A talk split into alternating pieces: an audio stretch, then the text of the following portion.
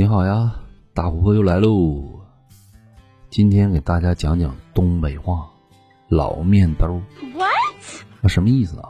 字面上“老面”就是我们东北那时候做面时用的一块面肥。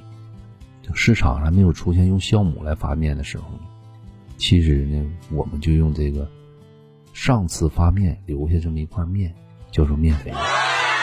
如果你经常家里发面呢，但是上市呢你还没留，那怎么办？去邻居家借。面食啊，在我们东北是非常常见的，家家都做。说你借一块面肥，然后呢，你这回发完面，你再还人家一块。好借好还，再借不难。那这这块老面究竟富含了多少酵母菌的这个面团呢？它与现在的酵母粉有什么不同呢？这个专家没有考证过，但是他做出来的那个面，那个风味儿确实特别特别好吃，特别特别香。那这个兜是什么呢？这个兜就是。